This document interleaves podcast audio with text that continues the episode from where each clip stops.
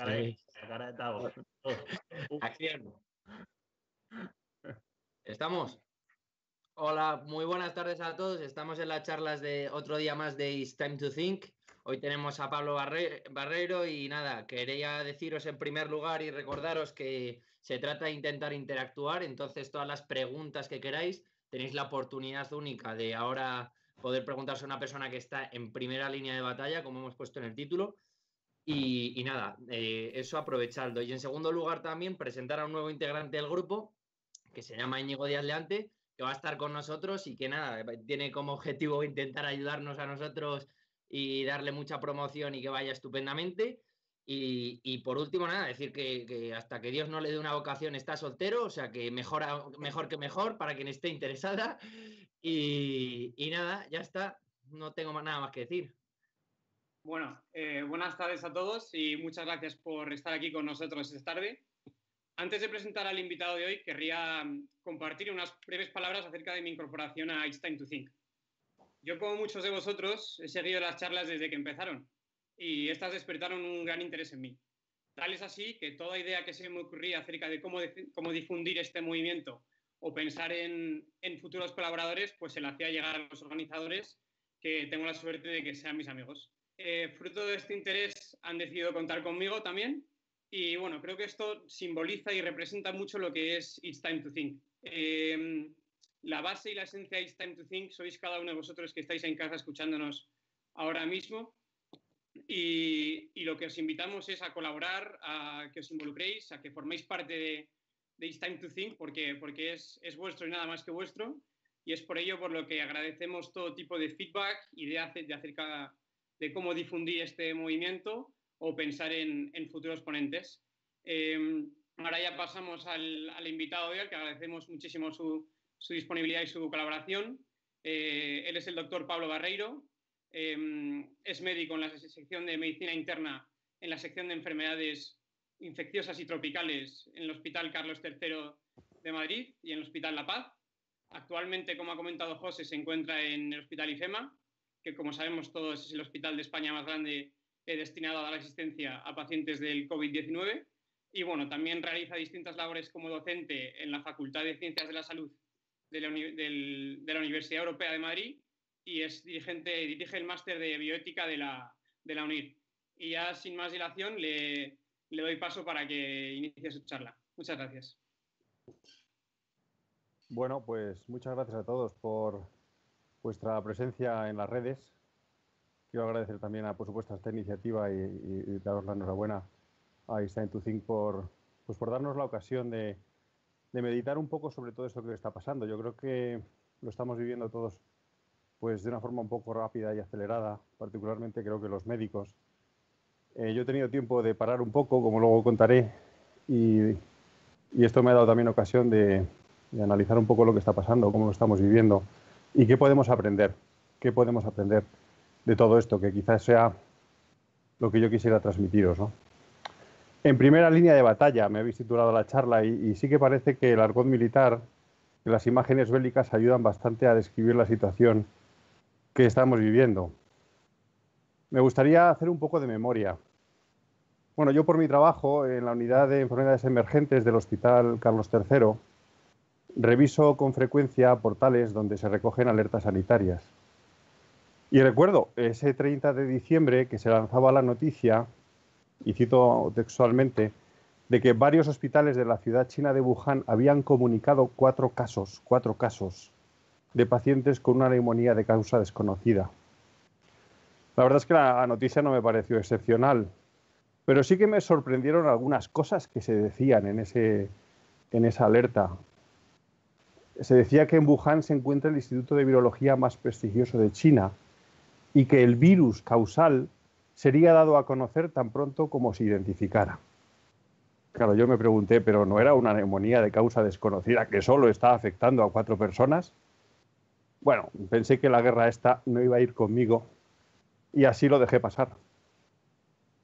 Pero en China sí que se levantaron en armas contra esta nueva infección que seguía progresando y las noticias, la verdad es que día a día eran cada vez más alarmantes. Así el 3 de enero, nada, unos días después, ya eran 41, 44 casos, 11 de los cuales se encontraban en situación crítica y algunos estaban incluso ya eh, falleciendo. A los cinco días, el 8 de enero, acabábamos de recibir los Reyes, saltaba la noticia de que se había aislado un coronavirus desconocido de uno de los pacientes de Wuhan. Esto enseguida nos trajo a la memoria, a los que estamos un poco metidos en el ajo, otro brote parecido que ocurrió en Guangzhou, en el sur de China, en el año 2002 y que todos recordaréis. Fue aquel SARS, el que ahora podríamos llamar primer SARS. Pero no nos engañemos que este segundo SARS al que estábamos asistiendo era algo bastante diferente. El brote de 2002 solo afectó, solo, a 8.100 personas y causó, tremendo, pero no llegó a ser 774 muertes. Y casi todas ocurrieron en China a lo largo de apenas seis meses y luego la epidemia se, se extinguió. Los datos que teníamos es que la mortalidad de ambos brotes, de los dos SARS, el de antes y el de ahora, era bastante parecida, en torno a un 10%, en aquel momento. Sin embargo, había una cosa nueva. El nuevo coronavirus se transmitía con mucha más facilidad entre las personas que el primero. Así como el primero tenía una tasa de, que llamamos de reproducción de 1,7, es decir, una persona infectaba como a 1,7, este nuevo podía infectar a dos, tres o incluso cuatro personas. Era mucho más transmisible. Y esto explicaba que los casos en China crecieran exponencialmente. Parecía, según los datos, que estábamos ante la epidemia perfecta, una enfermedad mortal y fácilmente transmisible. Las autoridades chinas se apresuraron el 10 de enero a señalar que el mercado de mariscos de la ciudad de Wuhan había sido el origen de la epidemia pero esta hipótesis ha sido luego desmentida y seguimos sin saber cómo empezó todo. El 23 de enero, cuando apenas habían notificado 200 casos y 4 fallecidos, siendo cifras dramáticas, China, sin embargo, anuncia a bombo y platillo la construcción en 10 días de un hospital de mil camas para confinar a los pacientes afectados por este nuevo coronavirus. Parecía una medida exagerada en ese momento, a no ser que la información transmitida al mundo desde China no fuese del todo completa, y eso es lo que sospechábamos. Lo cierto es que pronto se empezaron a conocer casos en otras regiones de China y en países del entorno, como Tailandia, Corea del Sur, Japón, etc. Y un mes después, un mes después del estallido en China, el 2 de febrero, ya teníamos el primer caso de infección por el nuevo coronavirus en España. Sí, lejos de los riesgos, pues era un turista alemán que vivía o que estaba visitando la isla de La Gomera. Bueno, desde ese momento quizá todo se aceleró y en el Hospital Carlos III, donde yo estaba, nos pusimos en pie de guerra, bien vale decir esta expresión. Se activó el protocolo de emergencia sanitaria y se puso a punto una planta entera del hospital para el aislamiento de los casos. El personal sanitario recibió entrenamiento pues sobre las medidas de aislamiento y empezaron a llegar equipos de protección y se establecieron pautas de manejo y tratamiento de los pacientes. La verdad es que esto nos dio bastante seguridad y nos parecía que lo tendríamos todo controlado, que abortaríamos la epidemia si es que llegaba a afectarnos. Todo cambió súbitamente el 21 de febrero, lo recuerdo bien, cuando nos llegó la noticia de que se habían detectado varios casos de coronavirus en el norte de Italia. Y además no se conocía la razón o las vías por las que habían llegado estos casos a ocurrir. En apenas una semana después, y relacionado con ese brote de Italia, se empezaban a contar los primeros casos en España. En mi hospital recibimos primero dos, luego cuatro, seis. Ya no se podían contar hasta que hubo que ir habilitando planta tras planta en apenas dos semanas para acoger pacientes afectados por la COVID-19, que ya tenía ese nombre. Todo el hospital en poco tiempo estaba dedicado a esta enfermedad. Enseguida nos dimos cuenta de la cara más dura de esta enfermedad, que sobre todo se cebaba en los mayores y en los enfermos crónicos. Los datos indicaban, por la literatura que habíamos podido consultar, que en general es una infección leve como una gripe. Pero lo cierto es que nosotros veíamos muchos pacientes muy graves, muchos de ellos mayores, pero algunos jóvenes. Bastantes acababan en la UBI y algunos fallecían. Desde el primer momento, y así ha sido desde entonces sin descanso, todo el personal del hospital se volcó como una sola fuerza para intentar salvar la vida de cada paciente que ingresaba. Nadie dudaba de dar todo lo mejor de sí. No importaba las veces que hubiera que entrar en las habitaciones para examinar o atender a los pacientes, aunque esto incrementara el riesgo de contagio. Cada vida siempre ha sido importante y cada fallecimiento una sensación de derrota. Lo puedo asegurar, no he visto a nadie, a ningún compañero, que haya dado un paso atrás. Pero nos damos cuenta de que no solo el personal sanitario, sino toda la sociedad se ha movilizado en un gesto heroico para frenar esta pandemia y sobre todo para proteger a los más débiles. Porque si todos hemos aceptado el confinamiento en nuestros domicilios, no es solo para proteger nuestra salud. En la mayoría de los casos se sabe que será una infección asintomática o leve. Nos hemos aislado fundamentalmente para evitar que el virus siga circulando y alcance a los ancianos o enfermos crónicos. Se han cerrado negocios, se han parado empresas, se ha puesto en grave riesgo, está en gravísimo riesgo la economía del país. Se ha hecho eso y más para proteger la salud de los ciudadanos, pero sobre todo la de los más vulnerables, creo que es un ejemplo de generosidad que no debemos olvidar y que hace muy grande nuestra sociedad. Creo que en cierto sentido esta epidemia nos está ayudando a purificar un poco una tendencia al individualismo y al relativismo tan propia de nuestros tiempos. Creo que está haciendo mucho bien a todos olvidarnos un poco de nosotros mismos ante tanta necesidad y tanta desgracia como nos rodea. Pero bueno, volvamos al relato. Los días se sucedieron en el hospital en una actividad frenética. La apertura del hospital de IFEMA, que actualmente cuenta ya con unas mil camas, 25 de ellas que son de UBI, me pareció un gran acierto y me, me quise sumar rápido a esta iniciativa. En pocos días, todos los grandes hospitales de Madrid se vieron desbordados por los pacientes con COVID-19, lo que obligó a suspender el tratamiento de otras muchas enfermedades que seguían ocurriendo. Creo que estos daños colaterales también hay que considerarlos como efectos negativos de la pandemia, sin duda. Bueno, afortunadamente en los últimos días está siendo ya posible recuperar las plantas de hospitales para ingresar pacientes con enfermedades diferentes al COVID-19 y gracias en parte a la disponibilidad de camas en IFEMA. Bueno, cuando un paciente, también es otro aspecto importante a, comentar, ingresa con esta enfermedad, queda aislado por completo de su familia. Es verdad que los pacientes más jóvenes pueden hacer uso de sus teléfonos móviles. En esto la tecnología está siendo de una grandísima ayuda.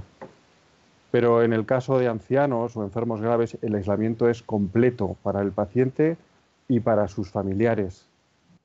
Recuerdo la llamada desesperada hace unos días de la nieta de una paciente ingresada que nos pedía que le hiciéramos llegar a su abuela los audífonos que se habían quedado en casa y que provocaban que ella estuviese totalmente desconectada.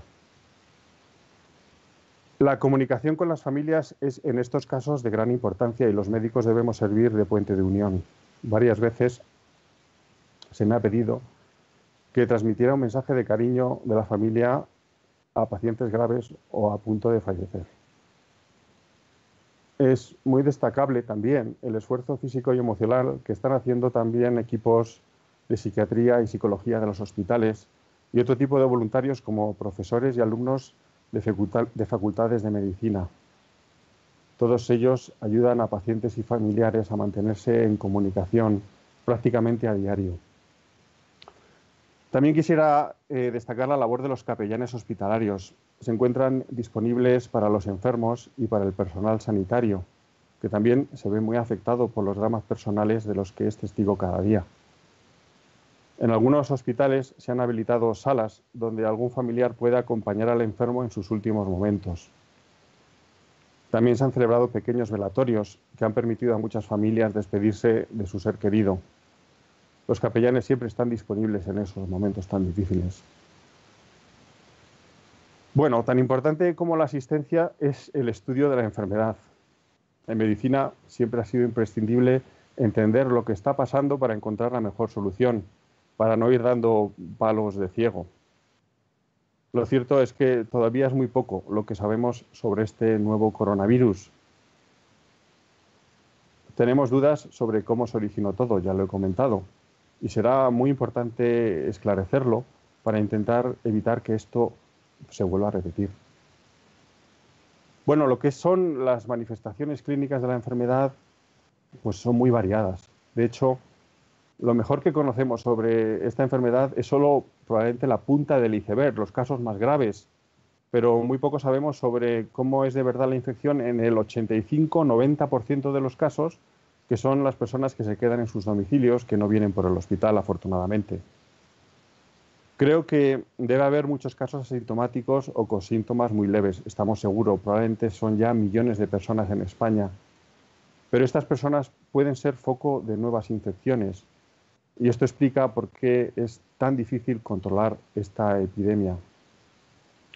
La mayoría de las veces la infección se presenta con síntomas respiratorios, pero estamos aprendiendo que hay manifestaciones también atípicas, como digestivas o en la piel o alteraciones nerviosas. Se ha hablado mucho de esa pérdida de olfato y de gusto, pero estamos viendo cosas tan raras como infartos cerebrales o incluso cuadros psiquiátricos. Además, cuando alguien es diagnosticado de esta enfermedad es bastante difícil, sobre todo al principio, predecir cuál va a ser su curso. Hasta pasados 10 días apenas podemos asegurar que no puede haber complicaciones, casi que puede ocurrir de todo. Eh, los primeros días son quizá los más graves, los más claves, eh, la primera semana estamos empezando a entender que esta enfermedad probablemente tenga o sea como una espada, una espada de doble filo. Se debe a la interacción probablemente entre el virus, entre la propia infección y la respuesta del cuerpo contra el virus, lo que sería la inmunidad. Hay pacientes que pueden tener una infección, creemos, particularmente grave si se expusieron con mucha intensidad al virus. Este puede ser, por ejemplo, el caso del personal sanitario que está continuamente expuesto y puede estar infectándose repetidas veces por el virus. No en vano hay ya 25.000 eh, compañeros infectados. En otros casos, eh, lo más grave no es tanto la infección, cuanto la respuesta inmunológica contra la infección, que sería responsable de una fuerte inflamación pulmonar que es la que provoca la falta de oxígeno y a veces la necesidad de intubación y ventilación mecánica de los pacientes. Creemos también que puede haber factores genéticos que, haya que, haya, que afecten a personas o que provoque que personas tengan enfermedades más graves. Todo esto habrá que estudiarse. También tenemos bastantes dificultades para el rápido diagnóstico de la enfermedad. Las pruebas de diagnóstico, la famosa PCR, que se usan en los primeros días, en esos primeros días pueden dar falsos negativos. Es una técnica complicada, delicada, laboriosa y que a veces sufre fenómenos de inactivación o contaminación que provocan estos resultados erróneos. Hay también pruebas rápidas mm, que detectan anticuerpos, pero estas tardan en positivizarse y sí serán útiles en un futuro para saber quién ha pasado la enfermedad. Tampoco sabemos bien cuándo un infectado deja de ser contagioso, y esto sería fundamental. Lo cierto es que la prueba de PCR en secreciones, en las secreciones respiratorias, se puede mantener positiva hasta un mes, aunque esto no implica necesariamente que haya riesgo de contagio, pero es difícil de asegurar. Por prudencia, de hecho, se recomienda el aislamiento de los pacientes durante dos semanas tras su recuperación. Y esta es precisamente una de las razones que ha provocado la aglomeración de pacientes en los hospitales. muchos de ellos están solo a la espera de que su PCR sea negativa. Tampoco conocemos muy bien la magnitud verdadera de la epidemia. Cuántas personas han tenido la infección, cuántos ah, la han tenido leve. Eh, estas personas son de verdad, ah, contagiosas. ¿Cuántas personas han fallecido? No son preguntas eh, solo para satisfacer una curiosidad científica. Sospechamos que según se vayan levantando las medidas de aislamiento se puede producir un repunte en el número de casos, que podría ocurrir en pocas semanas. Es posible que no haya que esperar al otoño para asistir a una segunda ola epidémica. Esto de hecho ya está pasando en Japón, en Singapur o en Corea del Sur. Y conocer con cierta exactitud el papel de los asintomáticos como vectores, el número real de infectados y las verdaderas tasas de morbilidad y mortalidad nos, ayudaría mucho a establecer las estrategias más adecuadas para el futuro. Bueno, ¿y qué decir sobre el tratamiento de la enfermedad? Pues también tenemos muchas dudas. Hay algunos fármacos con algún supuesto efecto antiviral. Está ahora mismo caliente en los medios científicos una polémica sobre la utilidad de la cloroquina. Y lo cierto es que disponer de un fármaco antiviral usado en los primeros días de la infección podría ayudar mucho a prevenir el desarrollo de casos graves y ayudaría en el futuro a contener la epidemia. También hay polémica sobre cómo tratar a los pacientes que desarrollan esa inflamación pulmonar de la que hablaba. La OMS eh, lanzó un documento en contra del uso de la cortisona, los esteroides a altas dosis en estos casos. Creemos que basándose en una interpretación errónea de estudios antiguos y que no es adecuada a la situación actual. De hecho, se ha ido imponiendo la experiencia clínica, la experiencia, la experiencia de cada día, de que los corticoides altas dosis en casos concretos salvan vidas. Bueno, que nadie se inquiete. Lo cierto es que la medicina nunca ha sido una ciencia exacta. Los manuales clínicos no son un compendio de las leyes de la enfermedad y su tratamiento. Más bien se escriben después de haber tratado a muchos pacientes, tras observar lo que resulta útil o perjudicial y además luego hay que revisarlos continuamente a la luz de nuevas experiencias. También me ha tocado vivir la pandemia desde el otro lado, es decir, como infectado. Hace unas dos semanas empecé con los síntomas gripales típicos y poco después me informaron del resultado positivo. Afortunadamente, el cuadro ha sido leve, pero no puedo ocultar que, habiendo visto tanto caso grave, tuve momentos de inquietud. Bueno, creo que en definitiva a todos, a todos esta pandemia nos ha roto muchas certezas o quizá nos ha hecho ver que las certezas en las que ponemos a diario la confianza no son en realidad tan ciertas. A mí particularmente como médico siempre me ha gustado, eso fue lo que me enseñaron, pues conocer, controlar, medir, analizar para que todo salga según lo esperado, según lo que está en los libros. Y ahora, sin embargo, hay demasiadas dudas, elementos incontrolados, datos contradictorios, falta de experiencia e incertidumbre. Son momentos difíciles. Son momentos difíciles, sin embargo, que nos ha tocado vivir en un momento muy concreto del año. Creo que no es casualidad que todo esto haya pasado en Cuaresma y en Semana Santa.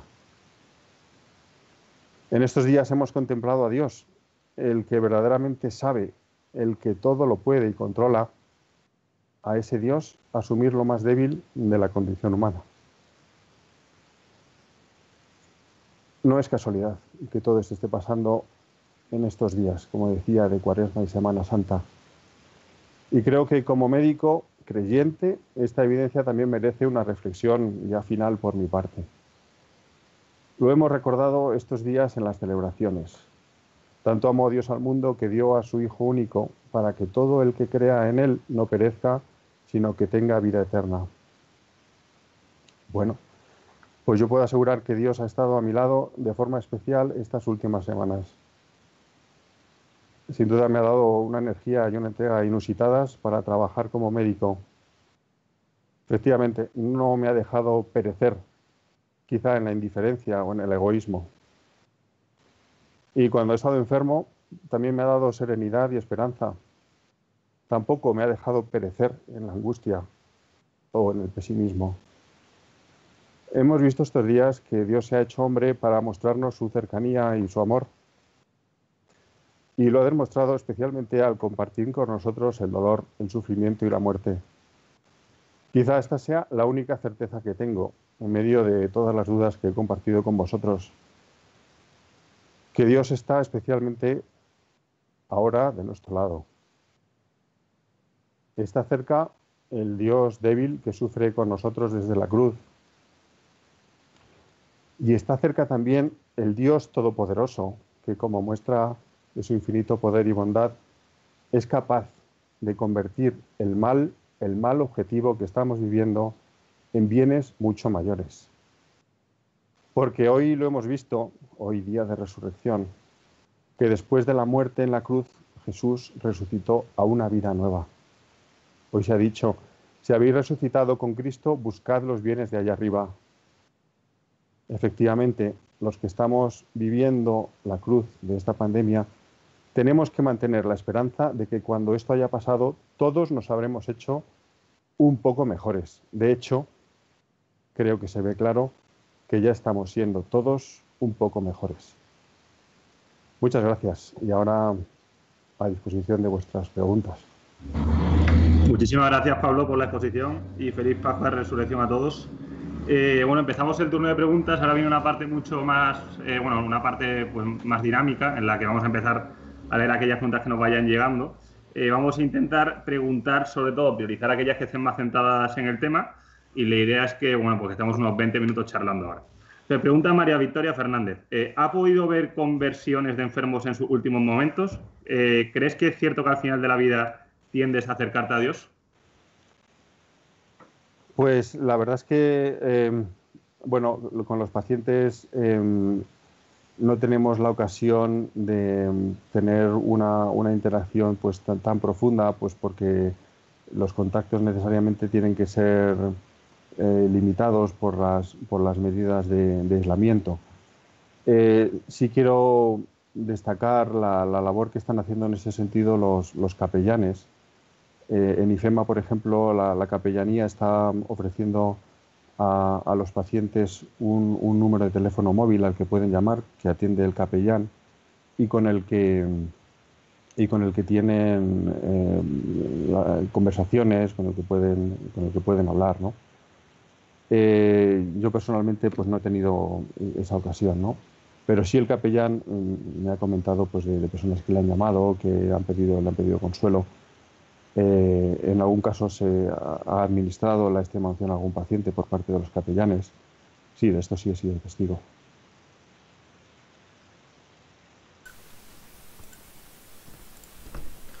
Hola Pablo. Eh, vale, a ver. Eh, una, nos hacen una pregunta que yo creo que tenemos todos duda. Que es en España con la temperatura que tenemos y tal, todo el mundo, pues está el rumor, ¿no? De que con el calor esto, el virus se va, ¿no? Entonces pregunta Rodrigo Rubio Olivares que si el calor afecta al virus o no. Muchas gracias. Sí, es una buena pregunta. Vamos a ver, em, las, eh, epidemias respiratorias como la gripe o, los propios coronavirus, hay que decir que, hay cuatro coronavirus que se llaman endémicos, o sea, es un mismo, una misma familia, la de los coronavirus, pues hay cuatro especies que afectan a humanos de forma habitual pues, todos los años, ¿no? Eh, sobre todo en, otoño y, en, invierno. Son lo que se llaman los, coronavirus endémicos. ¿no? Eh, estos, coronavirus se adquieren pues, pues eso, pues, en la infancia y, se, van, eh, se genera ya una inmunidad. Los coronavirus en los niños, como se está viendo, pues son, son poco agresivos eh, el niño tiene un catarro y luego lo va cogiendo, lo vamos cogiendo pues ya de mayores y, como digo no producen más que, un catarro. Eh, estos coronavirus o la propia gripe efectivamente tienen unos ciclos estacionales, ¿no? Afectan sobre todo pues, en, las épocas del año eh, más frías, ¿no? El, otoño y el invierno. Esto se debe a varias razones. Una que durante esos meses pues, se hace una vida más, más, en el hogar, hay más contacto entre las personas, eh, pues por, las condiciones del clima, ¿no? Y, es más fácil que se transmitan las enfermedades respiratorias, ¿no? Eh, también pues, la vía aérea está un poco más irritada por el propio frío, ¿no? Y es más fácil que nos infectemos, ¿no? Em, y luego, efectivamente, eh, la temperatura eh, facilita que el virus sobreviva sobre las superficies, ¿no? Porque el calor claramente lo, inactiva, ¿no? Sin embargo, este, este, factor, el factor ambiental, que condiciona que en, en estas epidemias clásicas pues, los brotes ocurran un poco en esos meses fríos, este factor ambiental probablemente ahora en esta nueva epidemia, para la que no tenemos ninguna inmunidad eh, la población general, eh, es probable que no sea demasiado importante. Lo que ahora mismo manda es que hay un virus circulando que a todo aquel al que infecta eh, pues le provoca una infección más o menos grave, ¿no? Y esto es lo que manda. probablemente las condiciones del clima vayan a ser secundarias. Quiero con esto decir que eh, cuando pase la, eh, cuarentena mm, puede enseguida, aunque estemos en pleno verano, haber nuevos casos, porque el virus, si vuelve a circular, va a encontrar a muchas personas susceptibles y va a provocar nuevas infecciones. Un poco va a importar la temperatura, aunque es verdad que sí que la temperatura eh, en condiciones habituales, al ser elevada, dificultaría un poco más la infección. Pero en este caso, dado que digamos que el virus va a encontrar terreno abonado para infectar, eso lamentablemente creo que va a importar poco. Así pasó, así pasó con el, con el SARS primero, aquel del 2002, o así pasó también con aquella gripe porcina em, eh, que venía de México, que mm, independientemente de la temperatura, porque creo que fue por el mes de mayo, eh, pues provocó también muchas infecciones. ¿no?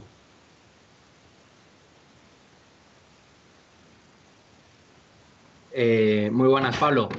Eh, de, Mahler hace esta pregunta. ¿Se están realizando autopsias a los fallecidos por coronavirus para poder estudiar algo más de esta enfermedad? Sí, pues no, no, no, no está permitido, eh, por, lo menos en, España. de hecho, cualquier persona que fallece por coronavirus tiene que ser, tiene que ser sacada del hospital eh, inmediatamente y en unas condiciones pues muy, muy especiales, ¿no? Eh, sí hay ya, de todas formas, en Estados Unidos, ayer o antes de ayer, se publicaba resultados de, dos autopsias en, dos pacientes, ¿no? donde lo que se confirma es que el virus provoca esa inflamación o la, causa más, más frecuente de, muerte por el virus es, es la inflamación pulmonar eh, por esa probablemente respuesta eh, de la inmunidad contra, contra la infección. ¿no?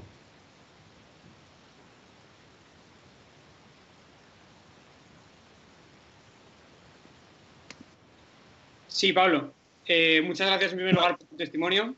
quería preguntarte, de Marta Bernaola. Dice, muchísimas gracias. Soy residente de cuarto año, infectada en día más 23. Cuando me hagan serología, si lo implantan en mi hospital, y tenga IgG positiva, ¿podré seguir transmitiendo el virus? Pues es, buena pregunta. Eh, eh, esperamos que no. Eh, esperamos, bueno, de hecho, transmitirlo ya no lo va a transmitir porque probablemente ya no lo tenga, ¿no? La, pregunta es si se podrá volver a infectar, ¿no? Hay, algunos estudios en, monos, por ejemplo, a los que les provocan una infección experimental, que efectivamente al mes de la infección ya desarrollan una inmunidad, esa IgG, esa inmunidad de memoria de la que habla, y, esta inmunidad parece que les protege de sucesivas infecciones. Yo creo que por lo que comentaba de los coronavirus estos habituales de los catarros, sí que será posible que nos volvamos a infectar, ¿no? como pasa con la gripe, ¿no? porque el virus tiene cierta capacidad también de variación. Es decir, que la inmunidad que ahora tenemos para este primer episodio probablemente no sea completa para futuras infecciones por este mismo virus porque habrá cambiado algo, ¿no? Pero será una inmunidad que evite que tengamos una infección tan grave, ¿no? a lo mejor tenemos el típico catarro, un pequeño catarro que nada, en un par de días o tres eh, se acaba y que podremos contagiar a otro, pero también esa otra persona, si lo ha pasado, pues no dejará tampoco de ser más que un catarro. O sea que volverá, se, se convertirá, creo yo, en el quinto, en el quinto virus, coronavirus de los catarros habituales em, eh, de todos los años, ¿no? Y ahí sí con una periodicidad estacional, ¿no? Pero aviso, esto no va a pasar en breve. Esto no va a ocurrir hasta que una proporción muy grande de la población se haya infectado. Eh, y ya, por lo tanto, el virus no tenga esa facilidad para causar eh, cuadros graves. Y para que esto ocurra van a tener que pasar meses, mm, bastantes meses. Gracias. Eh, Pablo, pregunta María Elola. Eh, maravilloso, Pablo. Vosotros que teóricamente estáis preparados para vivir la muerte de manera profesional, ¿cómo estáis viviendo este horror? ¿Quién os ayuda a vosotros? Bueno, eh, bueno, hombre, a ver, a mí me ayuda mucho la fe, ¿no? ya lo he comentado.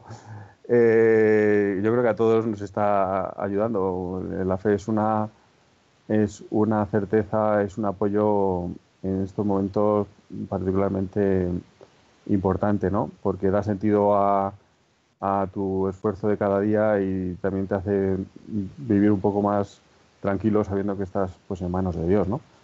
Em, eh, eso en primer lugar. Y luego sí tenemos, bueno, la cercanía de los capellanes, creo que están haciendo una labor eh, extraordinaria, ¿no? Mm, por apoyarnos tanto al personal sanitario como por supuesto también a los, a los enfermos, ¿no? Eh, el apoyo entre los compañeros. O sea, yo creo que de verdad que lo que comentaba, ¿no? O sea, el, ver eh, esa entrega en, gente que cree y gente que no cree. Eh, pero esa entrega diaria y de verdad que sin, sin ningún reparo, ¿no? Y sin ninguna protesta y sin ningún miedo, ¿no? Es que, es que uno no puede hacer otra cosa más que, seguir esa, esa corriente de, entrega, ¿no? Eh, eh, el, ejemplo diario de, mis compañeros es también una ayuda impresionante. ¿no?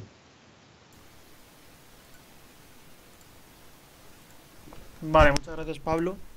Eh, yo tengo también una personal, una pregunta que digo, al final, ¿crees que el coronavirus está tocando también el corazón de los médicos y darse cuenta de la importancia de la vida en una profesión como, como la vuestra? Pues pues fíjate, ya, digo, eh, lo que comentaba, ¿no? Que mm, fue todos a una, ¿no? Eh, a, luchar contra, contra esta infección y, sin mirar riesgos y luchar por cada, cada paciente, ¿no? Eh, sin tener en cuenta ninguna de sus circunstancias, ¿no? a mí me hizo pensar bastante, ¿no? El, ver esta reacción, pues como alguien pudo pensar apenas unas semanas antes que se pudiese plantear en este país una ley, por ejemplo, como la de la eutanasia, ¿no? Cuando en el hospital toda vida, toda vida era digna, toda vida era eh, em, merecedora de todos nuestros esfuerzos, pero, pero, es que a nadie se le ocurrió ponerlos en duda, ¿no? Eh, yo creo que en momentos como este eh, sale pues la vocación por la que todos estamos aquí, ¿no? Yo creo que en medicina eh, nada tiene sentido si no lo vives pues con ese espíritu de, de servicio y de ayudar al enfermo, ¿no? Y sí que es verdad que quizá, mm, bueno, yo mismo lo, he vivido, ¿no? En, esta situación tan, tan caótica, tan desesperante, pues si cabe ese, sentimiento todavía se vive mucho más a flor de piel y, te ayuda mucho más, ¿no? A, trabajar día a día, ¿no? Y así lo he visto en todos mis compañeros. ¿eh?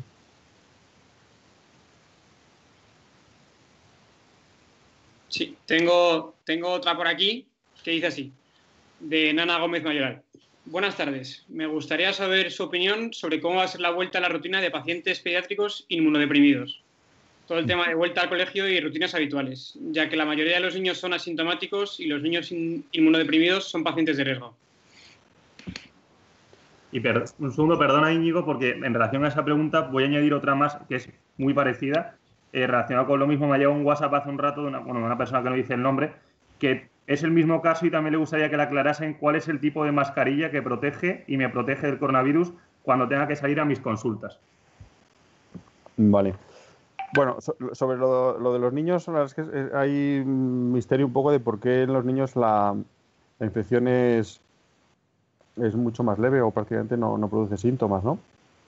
Eh, bueno, la verdad es que en general los niños, eh, todos, todos los cuadros eh, respiratorios, víricos, mm, son siempre bastante más leves que en el adulto, ¿no? Pues cualquier cosa, ¿no? La varicela, el sarampión, citomegalovirus. Yo recuerdo que con cuarenta y tantos años, hija pequeña me pegó el citomegalovirus y lo pasé fatal. casi tan mal como ahora con el coronavirus. y sin embargo ella pues no, no de ser más que un catarro. Pues esto siempre es así, ¿no? Entonces, en, los niños mm, eh, eh, el, cuadro es mucho más leve, ¿no? Y sí que es verdad, he, leído algún estudio de, cómo es eh, la enfermedad en, niños inmunodeprimidos, trasplantados, y no se ha visto que sea tampoco más grave, ¿no? Creo que sería una, buena noticia, ¿no? Que incluso en, inmunodeprimidos, incluso en, adultos, algún paciente hemos tenido, por ejemplo, con, SIDA, con, con infección por VIH, y tampoco hemos visto que la, que la infección sea especialmente más grave. Eh, posible porque, como digo, no solo es la infección, sino también la respuesta inflamatoria. Y si estás un poco inmunodeprimido, a lo mejor la respuesta inflamatoria es menos intensa y tienes menos de esas complicaciones eh, por la inflamación pulmonar. De hecho, como comentaba, eh, el tratamiento de, de, ese edema pulmonar que se produce por la inflamación es precisamente el uso de inmunosupresores, eh, corticoides a altas dosis u otros fármacos más modernos como el tocilizumab u otros fármacos eh, que, lo que hacen es mm, bajar un poco la respuesta inflamatoria. ¿no? Eh, digo, esto habrá que estudiarlo, mm, pero, pero así en principio la inmunosupresión, si no es muy intensa, mm, no parece que agrave mucho el pronóstico. ¿no? Ah, y luego sobre las mascarillas, interesante pregunta.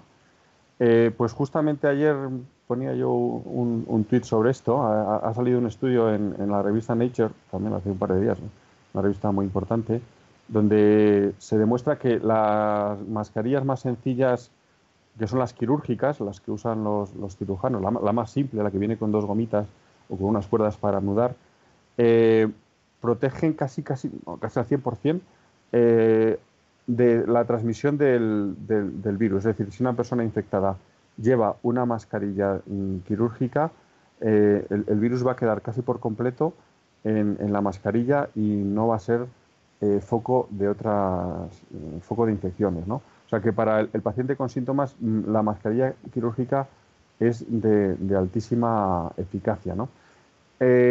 para proteger al que está sano, la mascarilla quirúrgica ayuda, pero sí que mm, pueden ser más útiles las que se llaman las mascarillas FP2, FP3, son esas que llevan ya como una especie de, de válvula, ¿no? Porque impiden más eh, no solo la salida del aire, sino también la entrada del aire, ¿no? Eh, sea como sea, el, llevar una mascarilla siempre es mucho mejor que no llevarla, salvo, ojo, las mascarillas caseras, las mascarillas hechas de tela, esas mm, si vamos a usar mascarilla, mm, mm, mejor utilizarlas que sean validadas, eh, como digo, quirúrgicas o FP2, FP3, pero evitar el uso de mascarilla casera porque esta sí que no tenemos garantía de que protejan. Vale.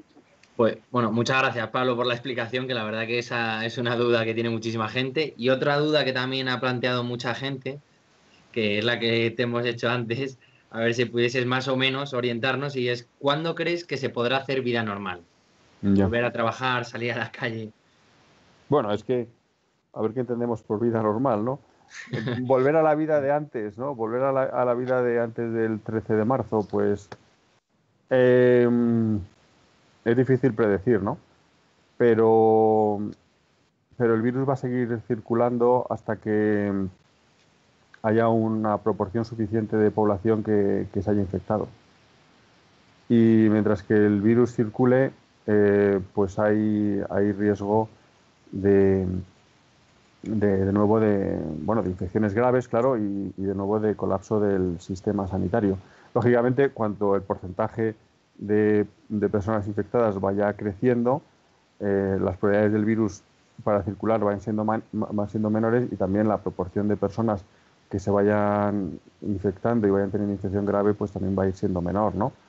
Eh, yo creo que esto, eh, hemos vivido una, especie como de, gran curva eh, epidémica y creo que lo que vamos a ir viendo en el futuro son olas de mayor o menor medida, olas que subirán y bajarán, subirán y bajarán. Dependerá pues de las medidas que se vayan tomando, de, lo que vayamos relajando las medidas de aislamiento, ¿no? De, también de la responsabilidad de, cada uno, ¿no? Y luego también dependerá un poco de, los avances médicos que podamos ir haciendo, ¿no? Yo creo que si, encontráramos, por ejemplo, fármacos antivirales que usados ante los primeros síntomas eh, redujeran la gravedad de la, de la, enfermedad, esto acortaría muchísimo eh, ese periodo de, de riesgo, ¿no? De, de, seguir teniendo olas, olas infectados graves, ¿no? Eh, pasa, por ejemplo, con la gripe, ¿no? disponemos de un fármaco que se llama, se llama oseltamivir o zanamivir, algún otro antiviral que tomado enseguida evita que, la gripe sea, sea grave, ¿no? Si, si, dispusiéramos de esto para el coronavirus, esto ayudaría a cortar mucho la, historia de esta, de esta epidemia, ¿no? Y, por supuesto, eh, si hubiese una vacuna, ¿no? Esto sería ya la, la grandísima solución, ¿no? Eh, todo apunta, lo de los antivirales es posible, se está investigando mucho que, lo, que lo vayamos a tener en los próximos meses. Eh, la vacuna probablemente sea más, difícil que la tengamos en, menos de un año o, año y algo, ¿no? Em, por lo que, bueno, creo que mm, vamos a, seguir viviendo con medidas de, aislamiento social, pues durante unos cuantos meses. Yo he oído expertos que hablan de 6, 12 o hasta 18 meses, vamos a decir, de no poder tener una vida completamente normal, que esperamos que se pueda ir normalizando poco a poco, con quizá momentos en los que haya que intensificar las medidas y se ve un repunte importante en el número de casos. ¿no? Vale, bueno, pues muchas gracias por intentar predecir. Y bueno, ahora la última pregunta te la va a realizar eh, Javi. Bueno, yo me voy a aprovechar, ya que es la última, voy a hacer dos en una. Una es Nacho Alegre, que pregunta cuánta población piensas que hay contagiada en España. Y la segunda es de SB, es bueno, el nombre que ha puesto, y pregunta, bueno, su opinión es, escucho, es, sobre, es una pregunta más ética, dice, escucho con frecuencia, incluso entre creyentes, por desgracia, sobre la preferencia de atender antes a jóvenes frente a mayores. Entonces, eso me horroriza sin ser médico. Entiendo que una persona mayor es más vulnerable frente al virus y debe ser atendida con prioridad. ¿Es verdad que se aplica el criterio de edad en algunos centros hospitalarios colapsados? Bueno, sobre cuántas personas, se estima que, haciendo un cálculo, se estima que mm, la, mortalidad, por lo que se viendo así a nivel mundial, la mortalidad por el coronavirus podría situarse en torno al 1%, ¿no? Em, y esto nos, nos permitiría estimar que en España ahora mismo podemos estar superando los 3 o llegar incluso a los 4 millones de, infectados. ¿no?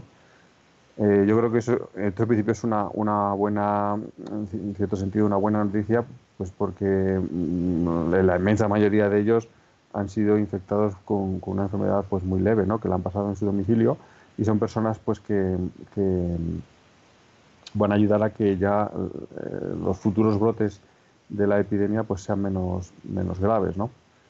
Eh, pues esta es un poco sí la, estimación, ¿no? Y será muy importante, creo que antes, si es posible, de levantar las medidas de cuarentena, mm, precisar mejor esta cifra, ¿no? Se van a hacer eh, en los próximos días o semanas algunos muestreos con estas pruebas de anticuerpos para intentar estimar mejor cuántas personas han podido pasar ya la, infección. Es muy importante saberlo para poder organizar las medidas de, futuro. ¿no?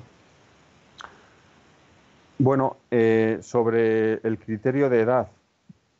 Mm, bueno, el criterio de edad eh, se ha aplicado en, los momentos más duros, pues cuando se disponía de, pocos medios eh, en las unidades de cuidados intensivos, ¿no?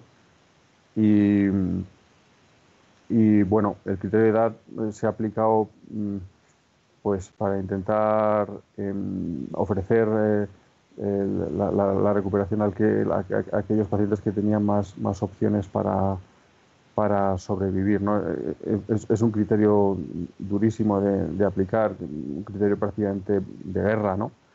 Eh, y que, pues, que, es, que ha sido muy, pues, muy, muy lamentable. ¿no? Creo que sí, que eh, el, no disponer de suficientes camas de UBI en, España ah, probablemente vaya a ser una de las razones por las que tengamos una mortalidad superior a la de otros países, por ejemplo Alemania, que ya, que ya se está viendo. ¿no? Eh, me parece, me parece sí, pues una situación durísima y, tristísima. ¿no? Eh, bien, es verdad que el, pronóstico, cuando es necesario, cuando es necesario recurrir a, una medida tan, tan agresiva ¿no? como la ventilación mecánica, em, el pronóstico mm, se agrava mucho con la edad, es decir, las probabilidades de sobrevivir a una, que ya es, son bajas, las probabilidades de sobrevivir a, una intubación son todavía mucho menores cuanto la edad va siendo mayor, ¿no? Em, y por lo tanto, pues quizá una persona más joven se puede, puede salir adelante con más facilidad que una persona de, más edad, ¿no? Y quizá pues esa es un poco la, el, criterio, ¿no? Eh, es todo terrible, es todo fin, eh, que ojalá no, no, hubiéramos tenido que, vernos en esta situación, pues por haber dispuesto de, más, de más camas, pero pues, eh, pues en esta situación de guerra es verdad que, que, sí que a veces han tenido que tomar decisiones tan duras como esta, ¿no?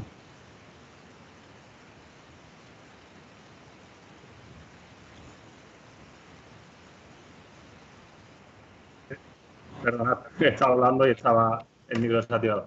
Muchísimas gracias, Pablo, por el rato que nos has dedicado. No, Va a ser a tope, pero imagino que hará más que nunca y solo que te hayas sentado con nosotros tres cuartos de hora ya